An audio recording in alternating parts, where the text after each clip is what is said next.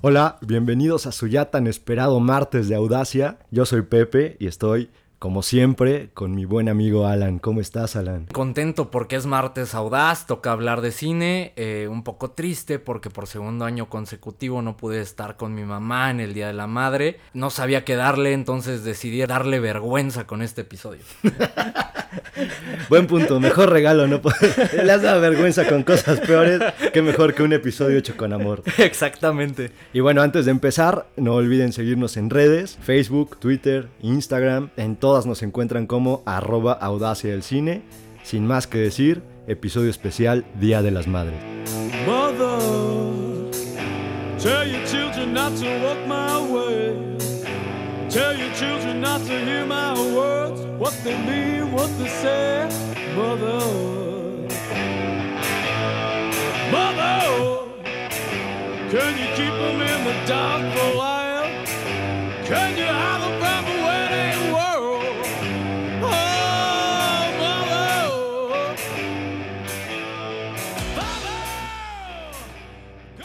10 de mayo. Esta bonita celebración desde tiempos inmemoriales. Bueno, hay algunos registros que supuestamente desde la antigua Grecia ya se rendía homenaje a las madres. Pero bueno, es el día en que toda la familia se rinde ante el verdadero pilar de estas. Y que por fin se le reconoce un poquito del arduo trabajo que hacen día con día. ¿Es injusto que sea solo un día? La verdad es que sí.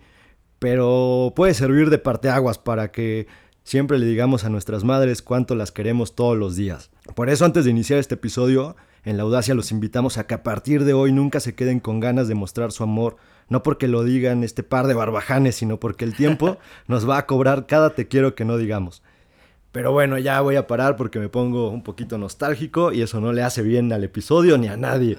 Entonces... Creo que son las partes favoritas de la gente. Cuando ya sea avientas poemas, los momentos homoeróticos o, o cuando te pones nostálgico. O esos intros épicos que me das que no voy a poder igualar nunca.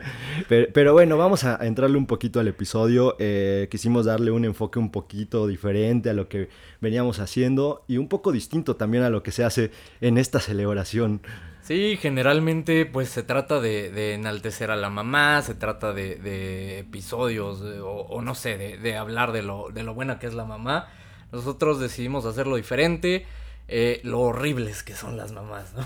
Y no tanto lo horribles de las mamás, también las relaciones con sus criaturas, con esos retoñitos que de repente sacan. Sí, un poco de, un poco de todo, digamos un poco más oscuro, dándole ese, ese giro, ¿no? Tratando de, de pues diferenciarnos un poco del resto. Así es. ¿Por qué surgió? ¿Te acuerdas? Y lo comentamos en los primeros episodios, eh, la recomendación que hicimos de Ron, esta película que habíamos visto, y de ahí surgió esta idea de, enfocar la relación madre-hija, madre-hijo. Sí, eh, incluso fue, creo que en el primer episodio, ¿no? Fue de las recomendaciones que tiramos, ahorita ya está en Netflix, Ron, eh, corre, y de hecho, pues, parece que fue un madrazo Netflix, ¿no? Mucha gente la está viendo y a mucha gente le está gustando. Si no la han visto todavía, sigue siendo una, una gran recomendación, una película muy entretenida y por ahí con una, relación bien tóxica, ¿no? Madre e hija. Sí, esta película que está inspirada en varios acontecimientos reales, varios sucesos, varias historias que sí han, han sucedido. Eh, que trata algunos síndromes de los cuales no voy a profundizar para no caer en spoilers y de los cuales probablemente en algún momento pudiéramos hacerlo. Que creo que es la parte perturbadora de esta y muchas de, las películas que vamos a, hablar hoy, que muchas están basadas en hechos reales, ¿no? Eso es lo más perturbador, estas relaciones caóticas, madre-hijo o madrecitas horrorosas, ¿no? También. Eh, pues son realmente casos reales o personas de la vida real. Entonces eso le da como ese, ese extra. Pero bueno, ya lo mencionamos, vamos a, hablar en este caso de 10 relaciones caóticas o 10 madres horrorosas, como se quiera ver, ya ustedes lo decidirán. Pero antes creo que vale la pena entrarle algunas menciones honoríficas y un tanto divertidas, ¿no? Que no que no alcanzaron a entrar en la lista, pero pues son mencionables porque son divertidas o te deja algo o te perturban. Entonces vamos a empezar. ¿Quieres empezar? Va, me parece perfecto. Eh, la primera creo que tiene que ser la mamá de Matilda. ¿Cuántos de niños no vimos esta película? Y la odiábamos. La odiábamos. Es, es una mamá terrible. Aquí sí concuerdo contigo, una mamá horrible. Es una mamá que simplemente taponeaba en todo momento el potencial de su hija. No, le, no tenía confianza en ella, no creía en ninguna de sus capacidades. Por más que la profesora le decía que Matilde era una fuera de serie, la mamá decía, al carajo, esta niña se va a dedicar a tragar como yo y mi esposo. sí, cultura pop a final de cuentas, ¿no? Una, una buena mención, mención divertida y creo que una película que todos hemos visto, ¿no? Y disfrutado, eh, generalmente de niños.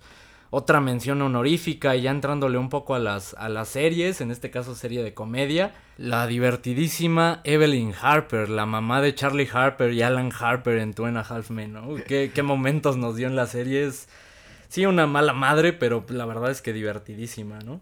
Increíble, la verdad es que se roba por momentos el show. Una mamá que sin duda es un cliché de esta mamá adinerada que pensó que dándole la mejor educación o las escuelas más caras a sus hijos iba a lograr de estos que fueran exitosos y, buenas personas.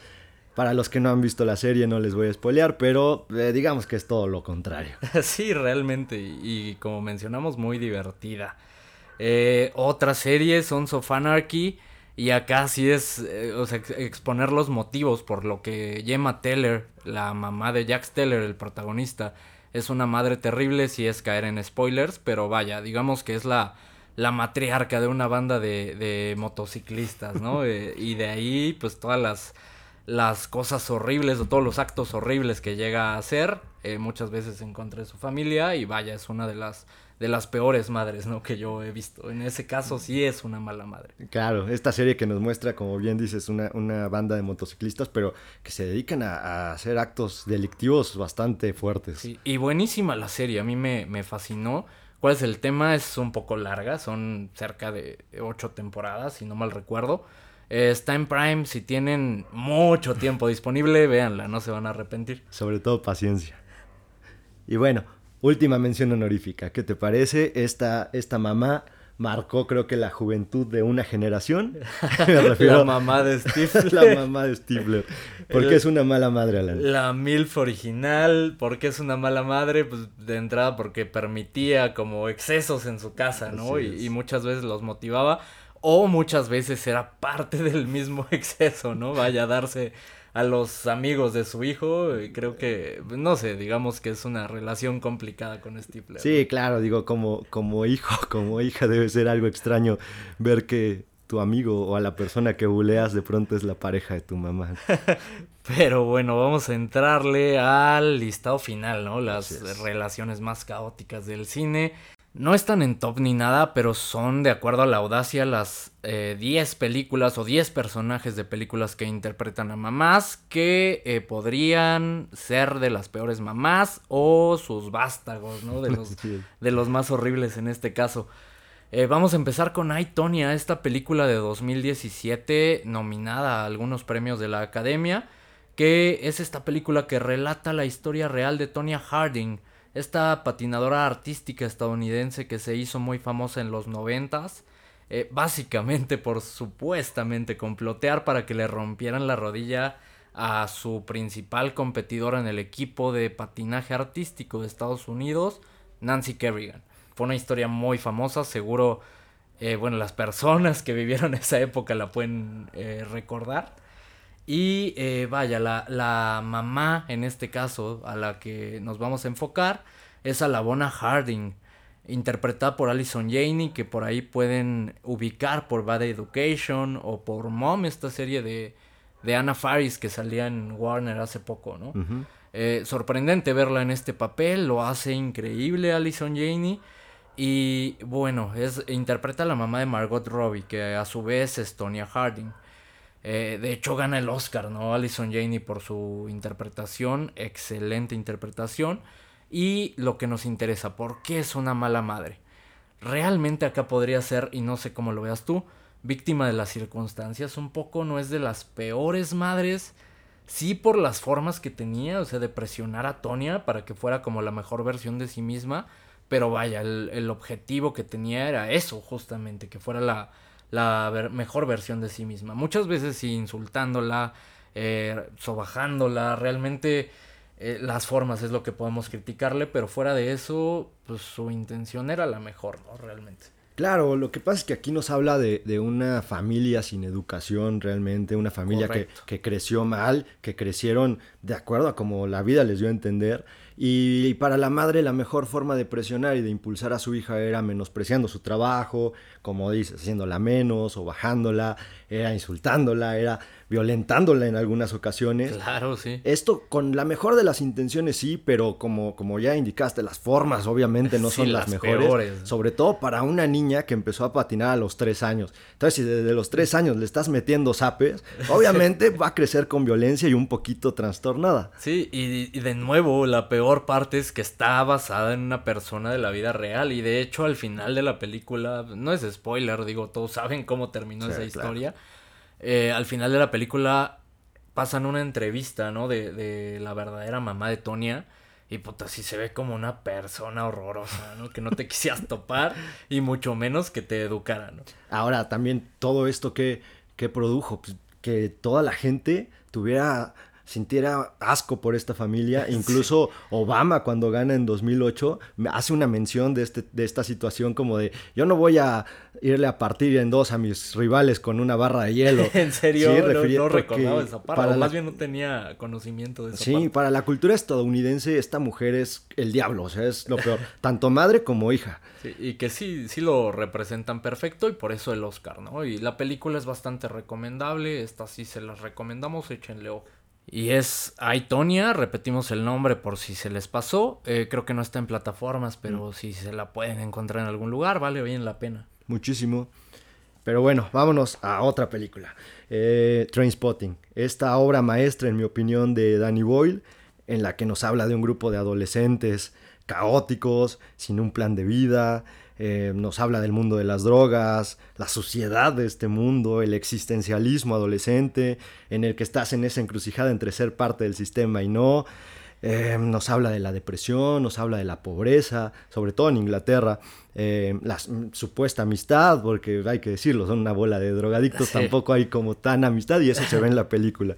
Eh, Creo que es eh, de estas películas que, que te meten al cine, ¿no? Fue de las primeras que recuerdo haber visto y que te hace, pues, enamorarte un poquito del cine, ¿no? Como meterte o sembrarte esta semillita. sí, marcaron una generación, sin duda. Sin duda. Este, ¿Y por qué la marcaron? Porque todos estos temas depresivos lo envuelven con comedia y lo envuelven de una manera muy bonita, porque si no, pues se mata a todo mundo. Claro. Pero bueno, aquí nos vamos a enfocar en la relación de la madre, en- sobre todo en el personaje de Allison.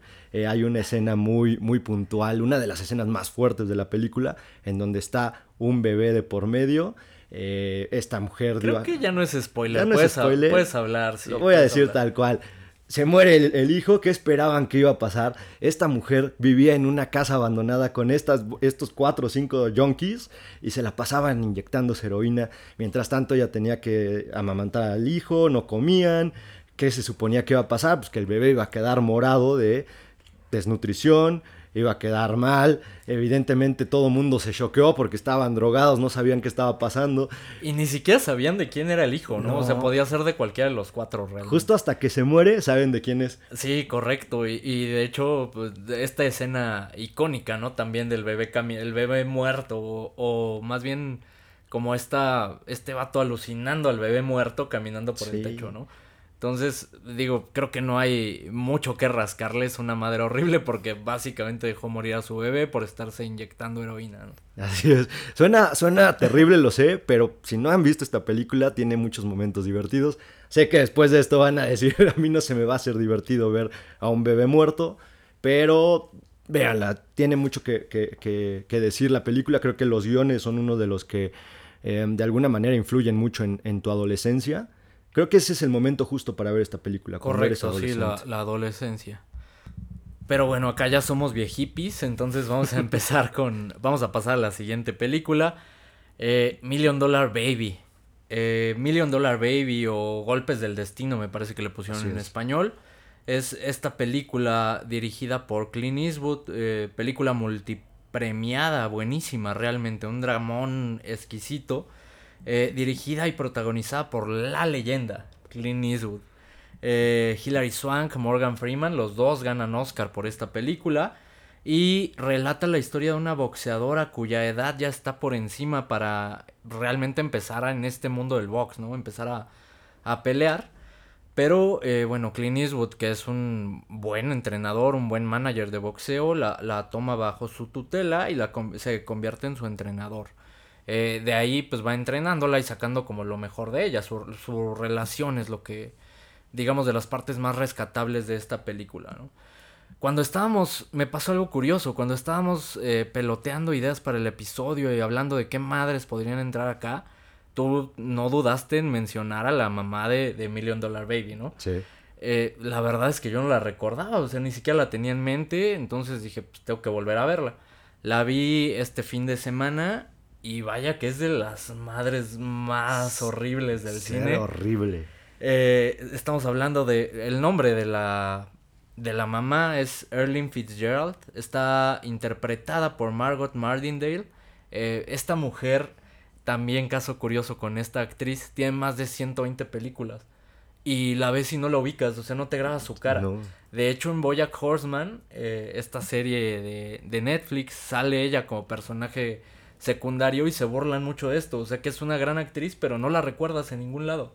Eh, pero bueno, me estoy saliendo un poco del tema. Eh, regreso. Erling Fitzgerald, que es la mamá de, de Hilary Swank, en este caso Maggie Fitzgerald, la protagonista. Y bueno, porque es horrible. Porque interpreta a esta mujer, eh, vamos a decirlo, de una clase baja de Estados Unidos, igual sin, sin educación alguna, que básicamente no quiere trabajar. Eh, vive de asistencia del gobierno eh, y aprovecha pues todas las circunstancias que se le van presentando a partir de las oportunidades que Maggie Fitzgerald, Hil- Hilary Swank va eh, obteniendo a través de su arduo trabajo, ¿no? Y de todo el, Claro. el sacrificio que está haciendo en su carrera de boxeo. Entonces empieza pues a exprimirla, ¿no? Exprimirla hasta el último centavo, siendo lo más, lo más malagradecida que puede ser una persona y realmente dejando de lado el interés que puede tener cualquier madre por un hijo, ¿no? Sí, no, pero deja tú la madre, la familia en general. La es familia es horrible. horrorosa. Pero enfocándonos ya en, en la madre, aquí la madre tiene un claro favoritismo por al- algunas de sus otras hijas. La hija que realmente la está apoyando en, en temas económicos le vale madre. Ni siquiera, ni siquiera muestra que, que tenga amor por ella. Es muy manipuladora. Una Sí. forma, de, de verdad te hace sentir coraje este personaje. Sí, y lo, lo odias completamente. Odias al personaje, la odias a ella. Y creo que en este caso es bien positivo que Margot Martindale tenga la cara más olvidable del planeta, ¿no? Porque la ves en otro lado y pa- actuando de una viejecita entrañable y para nada te viene a la mente el papel que hizo en. Million Dollar Baby. Eso habla de la capacidad que tiene esta mujer para camuflajearse. Oh, deja de eso. Así como está, hay gente muy fanática y muy loquita. Sí. Igual la ven en la calle después de que salió esta película y le empiezan a reclamar porque es así. Sí, ahora la, la película es buenísima y, y ese es uno de los detalles que la enaltece, ¿no? Que realmente todos los personajes pues, los compras y esta mujer horrible, horrorosa, la madre que nadie quiere tener. ¿no? Ahora, ¿sabes qué me gustó de este personaje? Que no tiene un momento de reivindicación realmente. Sí, es ¿no? Se es queda- una mala persona y así es como en la vida. Sí, hay claro. gente que es mala y nunca va a cambiar. Sí, claro, que creo que también es, igual no está basado en ninguna madre de la vida real, pero sí hay varios casos de, de madres así que puedes o no conocer, ¿no? En tu vida diaria. ¿Cuántos no hemos visto de, de casos, eh, sobre todo de, de personas famosas, que, que las familias se dedican a exprimirlos hasta, hasta el último peso o el último centavo que pueden llegar a generar? Terrible. Pero bueno, vamos a darle un poquito la vuelta a esto. Vámonos con la siguiente película que es We Need to Talk About Kevin o Tenemos que hablar de Kevin. Esta película que ah, vaya relación de madre e hijo. Hay un aparente trastorno antisocial de la personalidad del personaje de Kevin, en la que nos muestran justo un personaje que no, no siente empatía por el resto de las personas, que no aprende a distinguir realmente entre lo bueno y lo malo, en- eh, sobre todo en su conducta. Eh, si algo hace bien esta película es mostrarnos justo la evolución de este personaje. Aquí no vamos a hablar tanto de una mala madre, sino de esta relación tortuosa para la madre de tener un Sí. hijo así. Un tanto sociópata, tal vez psicópata, realmente nos muestra lo difícil que es para una madre tener que criar a un hijo, sobre todo por el personaje del padre, el cual siempre está ausente, pero cuando está, el hijo finge ser una muy buena persona, ser, ser un lindo, pero cuando está solo con su madre, tremenda patada en el estómago. Sí, y vaya, Tilda Swinton en este caso, que es la madre, lo hace increíble, ¿no? Y, te transmite realmente como este sufrimiento de, de, estar criando a un sociópata completamente. Y creo que es una gran, gran película. También una, si no la han tenido oportunidad de verla, es una vista obligada completamente. Ahora, el personaje de Kevin está interpretado por Ezra Miller. Lo hace de una manera increíble en esta película. Hay algunas escenas que se te van a quedar grabadas en la mente sin duda, unas escenas muy fuertes. Aquí sí no quiero entrar en spoilers porque vale la pena que cada uno las vea y las que ya la vieron seguro se van a identificar rápidamente este tipo de escenas que les digo. Que hay que decirlo, Ezra Miller igual lo, pueden ubicar por ser Flash en las últimas películas de la Liga de la Justicia. Eh, realmente yo pensaba que Ezra Miller a partir de ahí iba a explotar, iba a ser un actorazo lo es, es muy buen actor, pero digamos que no se ha explotado al máximo, ¿no? No, no lo, al menos yo no lo he percibido haciendo papeles tan buenos como lo hizo ahí. Creo que alguno que se me viene a la mente en donde lo, ubico muy bien y me gustó mucho esa película es la de The Perks of Being a Wallflower, eh, las ventajas de ser invisible. Creo que ahí destaca, pero más allá de eso no le han dado los roles eh, que él mereciera para poder explotar esas capacidades. Pienso completamente lo mismo, pero bueno, para no alargarnos, pasemos a la siguiente relación madre-hija eh, horrorosa. Horrorosa en todo sentido. Eh, estamos hablando de esta película La pianista, película de 2001 de Michael Haneke. Si no ubican a Michael Haneke, es un director alemán, por muchos considerado director de culto, creo que lo es. Eh, se caracteriza realmente por desafiar a su audiencia, ¿no? Con películas con tramas plagadas de cinismo incluso, eh, sadismo, bullerismo, temas eh, psicológicos bien complejos, ¿no? A, final de cuentas, básicamente lo que disfruta Michael Haneke es hacer sufrir al espectador, hacerlo pasar un mal rato, vaya, viendo la película. ¿Qué hace? Juega muchísimo, en todas sus películas juega muchísimo con la psicología de sus personajes, los cuales casi siempre tienen algún trastorno, ¿no? Pero vaya, no quiero alargarme de más, creo que Michael Haneke da para hacer un episodio completo sobre él o incluso analizar esta película más a fondo, ¿no? No voy a entrar tanto en detalles que está cargadísima, pero bueno, creo que incluso esta película da pie para invitar a algún psicólogo para que nos oriente un poco en este tema eh, incluso quitarnos un poco lo perturbados que nos deja verla, ¿no? Me parece una gran idea. Pero bueno, por lo pronto, eh, cuéntanos de qué va esta película. Eh, bueno, la pianista, la película en cuestión, retrata la relación de una maestra de piano, interpretada magistralmente por Isabel Huppert, una institución del cine francés realmente. Estuvo nominada, igual la ubican porque estuvo nominada en 2016 a Mejor Actriz por esta película francesa también, Elle. Eh, bueno, la pianista retrata la relación de esta mujer con uno de sus alumnos más prodigiosos. Eh, todas las relaciones en esta película son relaciones retorcidas, se involucran desde sadomasoquismo, humillación, vergüenza, incluso alguna escena gore por ahí, muchísima incomodidad al verla. Pero bueno, la, la relación en la que nos vamos a enfocar en esta ocasión es en la relación que tiene Erika, la pianista, con su madre. Eh, realmente ni siquiera tiene nombre en la película, pero ¿por qué es una mala madre? Eh, realmente acá creo que sí contribuye ella, pero lo que es retorcido y caótico en general es la relación o el cómo interactúan ambas, ¿no? En este caso, Haneke no nos deja ver todo el detalle de la relación, más bien lo va dejando implícito, pero los detalles que nos deja ver pues nos dan como estas pistas de, de la madre, madre horrible que, que puede ser, ¿no? Sobreprotectora, eh, quizá abusadora en la infancia de Erika.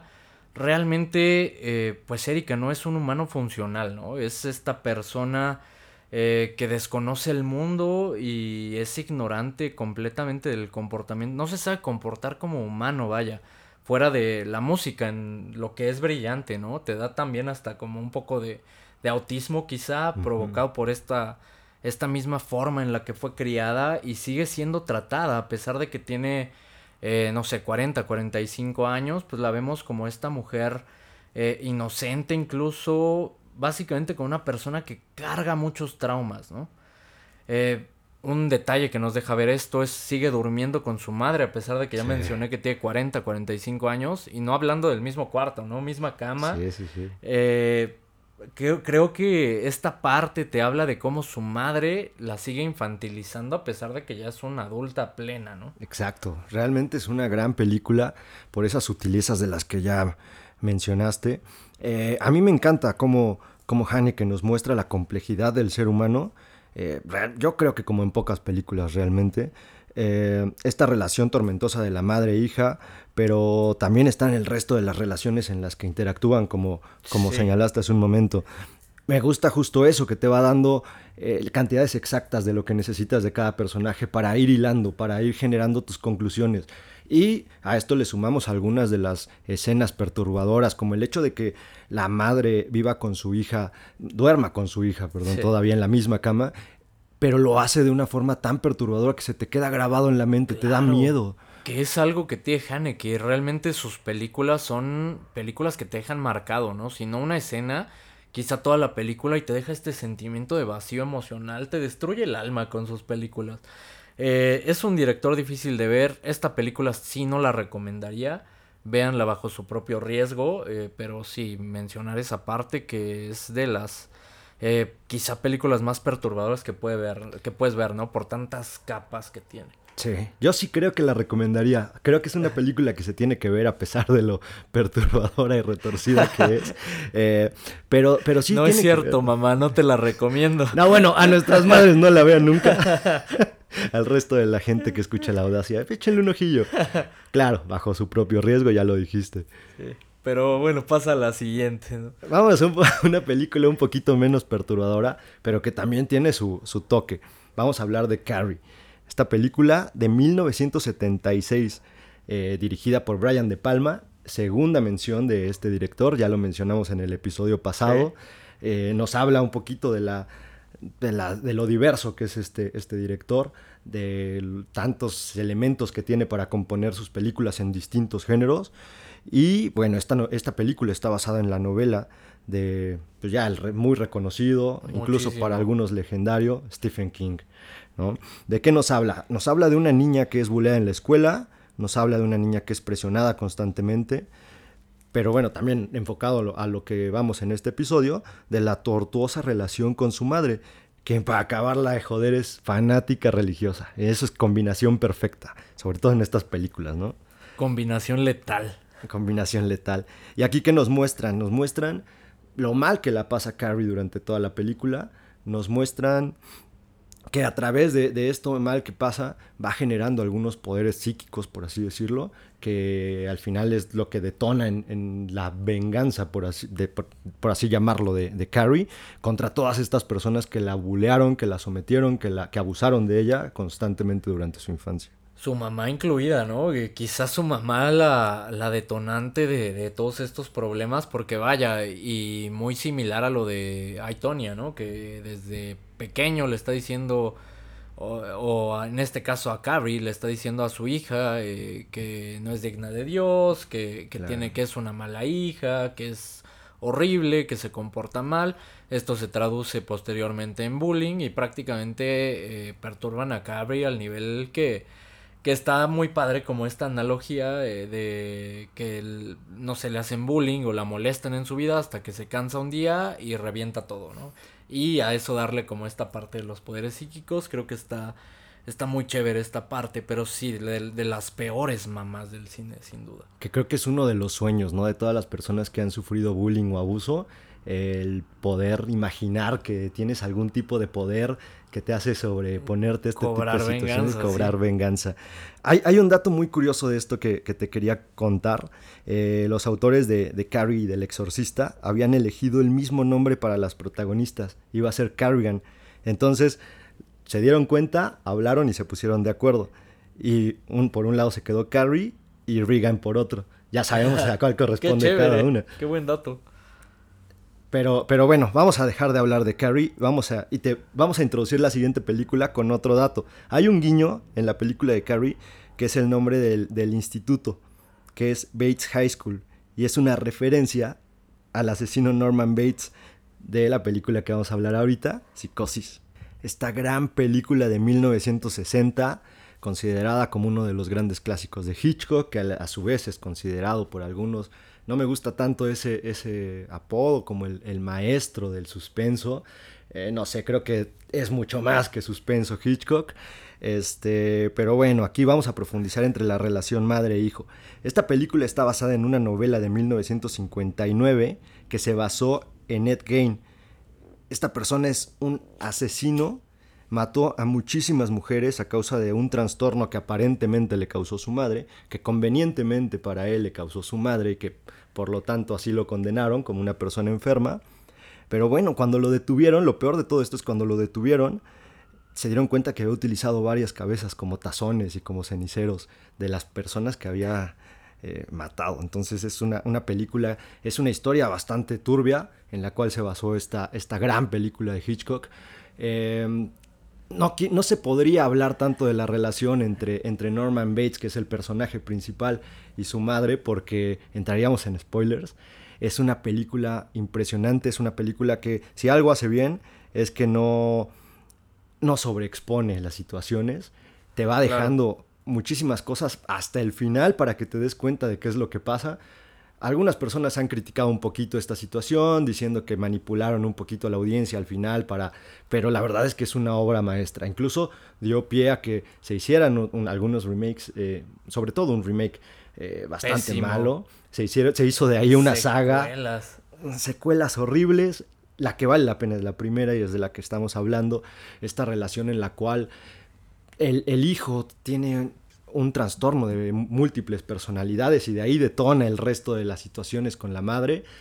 Eh, repito, no quiero entrar a más. ¿Tú qué opinas de psicosis? Básicamente está enamorado de su madre, ¿no? Y, provocado por ella misma. Incluso hay una serie que sacaron recientemente que explora más como esta, esta relación. Bates Motel. Bates Motel, ajá, y podemos ver como este detalle de, de la relación perturbadora que tiene, ¿no? Madre-hijo. E eh, ahora, como película, Psicosis creo que es una de las mejores películas jamás hecha. También por, ahí, como el padre de estos giros de trama, ¿no? Giros de tuerca al final. Eh, digo, si no lo, no lo conocen o si no la han visto, creo que es una película que vale muchísimo la pena.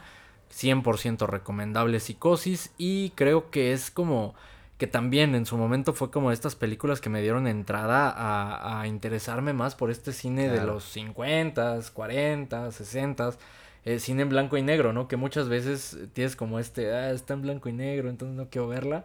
Gran película, la relación, en este caso que es lo que nos estamos enfocando, perturbadora en extremo, por ahí una escena puntual que te va a sacar un buen susto y se te va a quedar grabada en la mente un rato, ¿no? Claro, y que a pesar de que muchas personas no hayan visto esta película, de forma indirecta han visto algo de psicosis, porque hay una escena ahí en la ducha que es una de las más... Sí, claro, de las escenas... Eh, grandes escenas del cine, ¿no? Y que ha sido parte de Los Simpsons, de muchas series. Sí, sí, sí.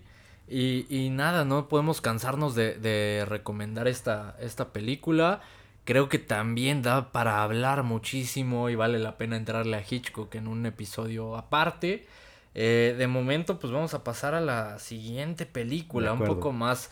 Pasamos de una obra maestra a una película bastante malita, pero que da carnita para el episodio, ¿no? Estamos hablando de Hillbilly Elegy o Hillbilly, una elegía rural, esta película que pueden encontrar en Netflix ahorita, dirigida por Ron Howard, no uno de mis directores favoritos, hay que decirlo. Tiene un par de películas buenas y eh, hace películas buenas a secas o películas muy malas, ¿no? Un director cumplidor. Eh, no sé si cumple todo el tiempo en esta. Eh, tira la bola completamente. Hace una película horrible para mi gusto. creo que. Y la vi porque estaba nominada Glenn Close como mejor actriz de reparto ella se sale, o sea, se sale, hace una gran actuación, nos entrega una gran actuación, pero la película es malita, véanla igual bajo su propio riesgo, pero hablamos de, de la relación, ¿no? Entonces eh, vamos a entrarle. La premisa realmente es muy simple, vemos a, a J.D. Vance, es una persona de la vida real, de hecho él escribe su, su autobiografía que después adaptan en esta película, ¿no? Eh, nos relata su vida, nos cuenta sus orígenes en un poblado pobre de Estados Unidos y cómo fue criado entre esta gente, igual gente ignorante, eh, incluso eh, vulgarmente conocida como basura blanca, ¿no? De, en Estados Unidos. Así es. Nos cuenta esta parte y cómo llegó a la universidad a pesar de esto, a pesar de tener, digamos, todo en contra. Llegó a la, a la universidad, se convirtió en, en abogado, eh, posteriormente se convierte en escritor y ahora vive de eso. Eh, la película inicia en el presente contándonos pues como estos eh, retos que va teniendo en su carrera universitaria, pero empieza a dar saltos en el tiempo, ¿no? Flashbacks para ver su infancia, para ver su adolescencia. Esto ya de entrada nos saca de la película, nos desconecta y perdemos interés porque los, eh, los actores que se encargan de, de interpretar al protagonista en este caso, tanto como adulto como niño, eh, realmente son malos, la actuación es pésima. Lo que sí nos interesa y que es lo más rescatable de la película es Amy Adams, junto con Glenn Close ya lo mencionamos, pero en este caso nos interesa Amy Adams interpretando a la madre del protagonista. Es esta mujer pobre y con este trastorno de, de bipolaridad que se encarga de hacer más complicada la existencia de absolutamente todas las personas que la rodean es como de estas personas que está claramente en un hoyo, pero no hacen nada por salir. Al contrario, es de estas personas que te jalan al hoyo, ¿no? Y jala tanto a su hijo como a su madre, a su padre, a todos los que la rodean. Eh, la vemos desde cayendo en las drogas, perdiendo trabajos, eh, cambiando de novio o esposo a cada rato y pasando de una relación destructiva y tóxica a otra, ¿no? Entonces, esta parte es la, la rescatable para el episodio al menos y básicamente ya les resumí lo bueno de la, de la película. ¿Qué es lo perturbador de todo esto? La, la mujer es una persona de la vida real. Y creo que es lo peor del caso, ¿no? Y muchas veces te habla de que la realidad es eh, peor que la ficción. O sea, muchas de, de las que estamos mencionando son personas de la vida real y potencialmente las peores madres, ¿no? Sin duda, es una película terrible, ya lo dijiste, pero que da miedo este tipo de relaciones. Ahora, la historia la hemos visto muchísimas veces. Eh, una, un, una, persona que va y cambia su vida en, otra ciudad, en otro estado, regresa a confrontar su pasado, a confrontar a estas personas que tanto daño le hicieron. Lo hemos visto millones de veces, aquí lo vemos mal logrado. ¿A qué me refería con, con el director siendo cumplidor? Que creo que lo contrataron para hacer esta película tal cual. No te entrega nada más. Por eso no contratan a un director más ambicioso. Digámoslo así, más que cumplidor, sería un director poco ambicioso que siempre va a cumplir nada más con las no exigencias. se arriesga, claro. No se arriesga, se va a la fácil. En este caso le sale muy mal porque más allá de las actuaciones todo está horrible. Es una película mala, no la recomendamos, eh, pero la relación está de miedo. Sí, por ahí si quieren pasarse un mal rato, tienen ganas de, de pasarse un mal rato, se odian, no sé, véanla. Sí. Pero bueno, vamos a pasar a la siguiente película. Esta sí es una buena película, no es okay. la mejor exponente de su género, pero es una buena película, ¿no? Y, y perturbadora, por ahí te va a dejar eh, un par de sustos y escenas que se te van a quedar grabadas. Eh, estoy hablando de Good Night Mommy o Buenas noches Mamá. Es esta película austriaca, película de horror. Eh, puede catalogarse como horror, sin embargo es como de este nuevo subgénero, ¿no? Y, y nuevo porque es relativamente reciente, Art House Horror. Hmm. ¿Qué es el Art House Horror? Primero, eh, son estas películas de horror, pero mmm, no me encanta la palabra, pero un poco más artísticas generalmente resalta la fotografía, generalmente toman un tema cotidiano y lo convierten en horror, pero horror inteligente y bien escrito. Esta película salió en 2014, que fue un gran año para este subgénero. Eh, nos entregó It Follows, nos entregó Good Night Mommy, que es la película de la que estamos hablando. Nos entrega The Babadook, es un gran año para, para el cine de, de horror o para el nuevo cine de horror. Eh, la premisa de Good Night Mommy es muy sencilla, es una madre soltera que trabaja en la televisión, que vive aislada en un lugar, en una cabañita, un campo, eh, con sus dos hijos que son gemelos, ¿no? Recientemente se hizo cirugía facial porque, vaya, su, su negocio, su rubro, ¿no? De donde trabaja en la televisión, pues lo, así lo requiere, es algo relativamente común.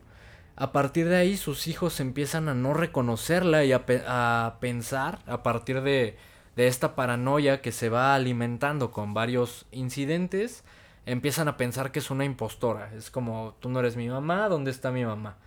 Eh, de ahí se, se, van detonando varias coincidencias y varios eh, incidentes, como ya lo mencioné, que empiezan a generar cada vez más dudas en los hijos.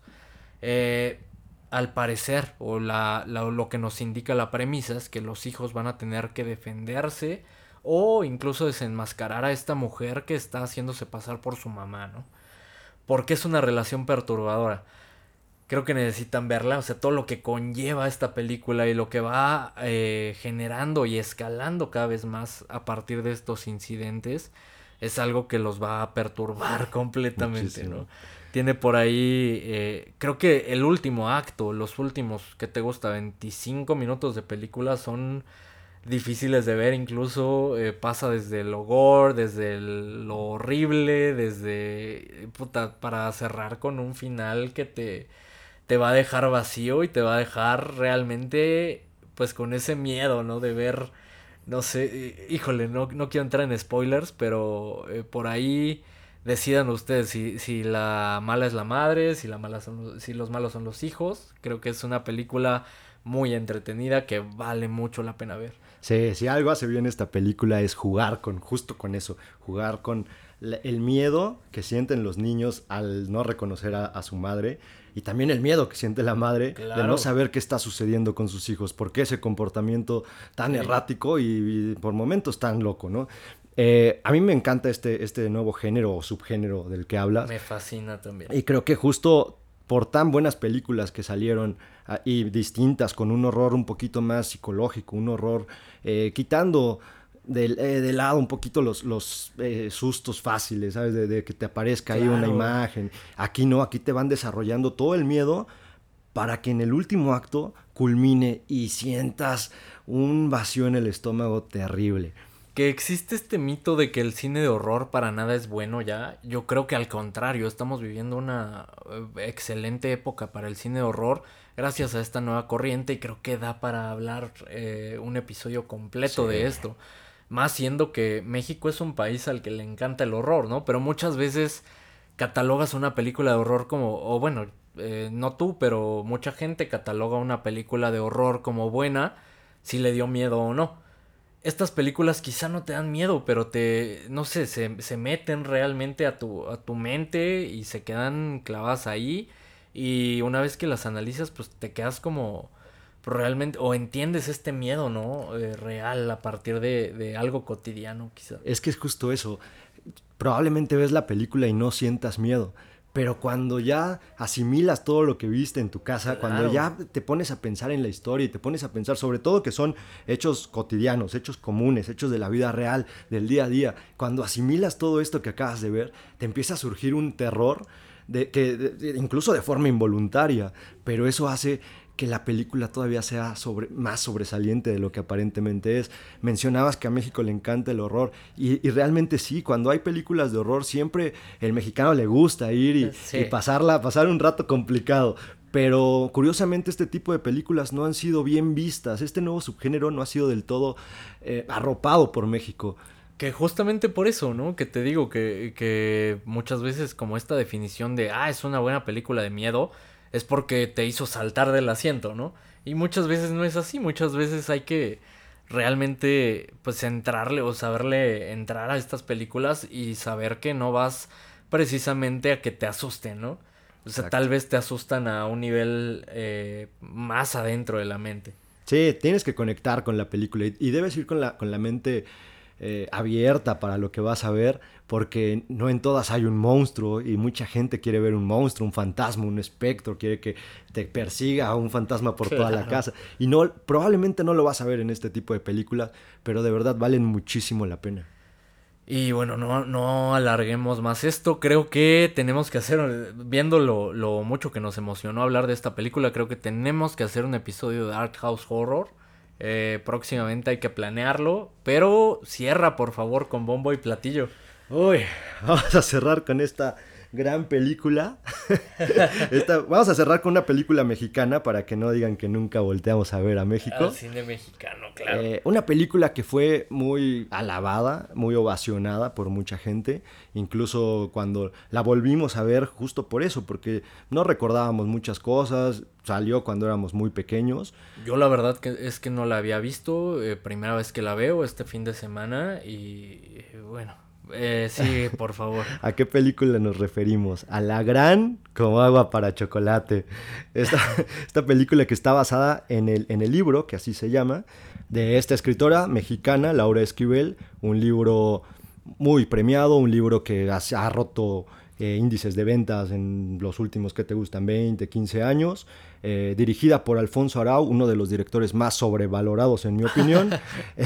Eh, realmente es una película que yo no disfruté y no disfruté primero, antes de entrar a, la razón, a, la relación de la madre, voy a decir por qué la disfruté, ¿qué le hicieron a Toto? ¿Qué le hicieron a este actor que lo hace muy bien en Cinema Paradiso. Aquí me lo pusieron con calzador y le doblan la voz porque el actor es italiano y no podía hablar español y se ve chafísima como una novela de bajo presupuesto. Pero bueno, ya no me voy a enojar, voy a entrar a la relación madre-hija. Madre eh, la historia es de una madre que tiene tres hijas.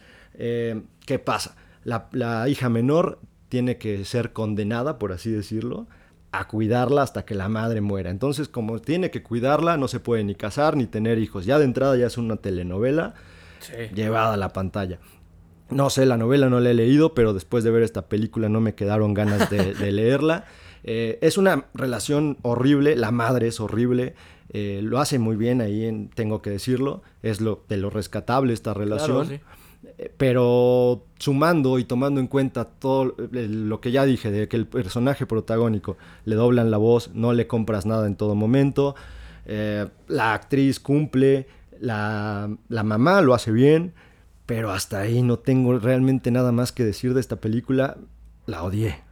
Sí, la, la, la odias casi tanto como al personaje de la madre, ¿no? Que la verdad es que sí se hace odiar, creo que cumple con su cometido pero sí, como película yo tenía muchas expectativas, te digo, no la había visto, eh, decidí verla para el episodio y la verdad es que sí pasas un mal rato, sí es como si estuvieras viendo una, una novela de, de, Televisa y para nada entiendo por qué la alabaron tanto en su momento, ¿no?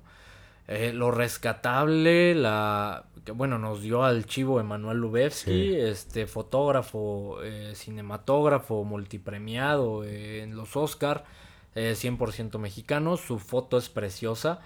Eh, las comidas, todo se antoja, pasan que el molito, que las torrejas, que y todo fotografiado chiles precioso. en nogada. Los chiles en nogada, maldita sea que llegue septiembre. Eh, pero sí, es lo, lo, rescatable. Fuera de eso, la película no te da nada más. Por momentos intenta ser surreal, pero de forma pues aleatoria completamente. No vuelven a retomar el tema. Eh, no sé, mala la película en general. Pero sí, lo, lo rescatable en este caso y el, el hecho que bien mencionas, eh, por ser mujer y por ser la más pequeña, tienes que quedarte a cuidarme hasta que me muera. Sí. Esta parte que también es algo de la cultura tanto mexicana como latinoamericana. Digo, ahorita ya no tanto, ¿no? Pero en su momento lo fue. Y pues la película hace el intento de criticar esta parte. Creo que hay algunos poblados donde todavía se da esto. O sea, sí se escucha entre las calles de algunos pueblos.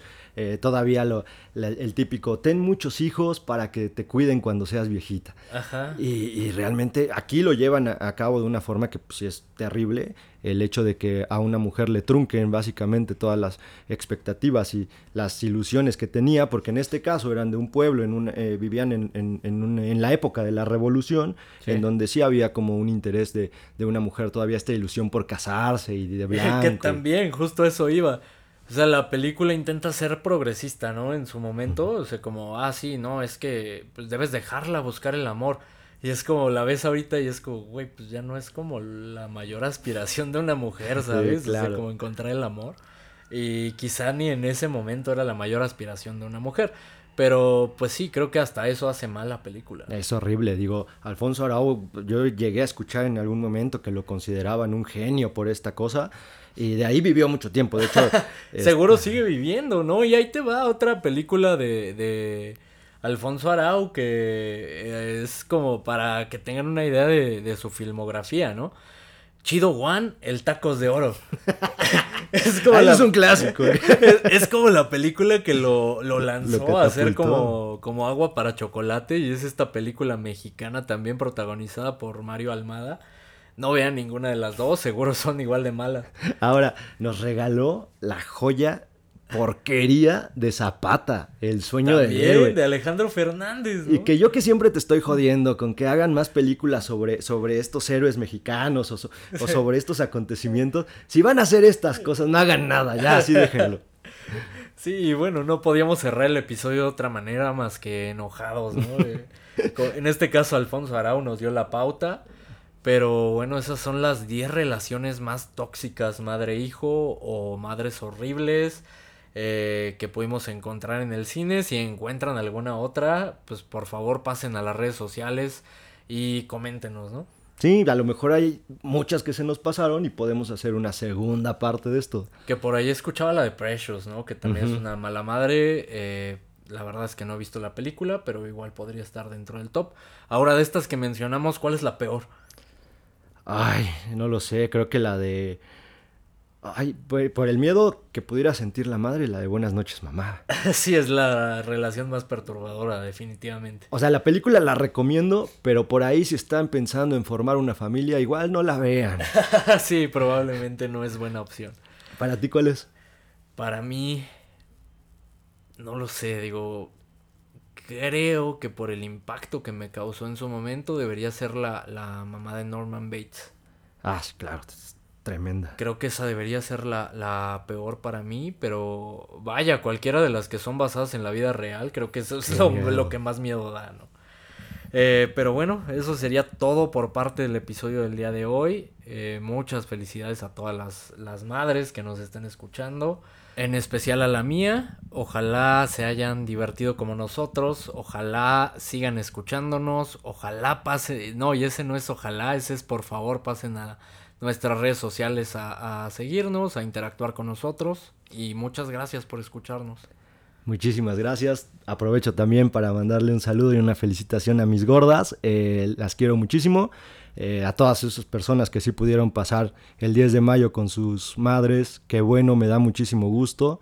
Y que no solo sea este día, aprovechen para abrazarlas siempre. Y pues bueno, por mi parte sería todo. Gracias por tener una relación increíble conmigo y no ser como ninguna de estas madres del top. Eh, creo que sería, sería todo por nuestra parte. Muchas gracias por escucharnos. Nos escuchamos el siguiente martes.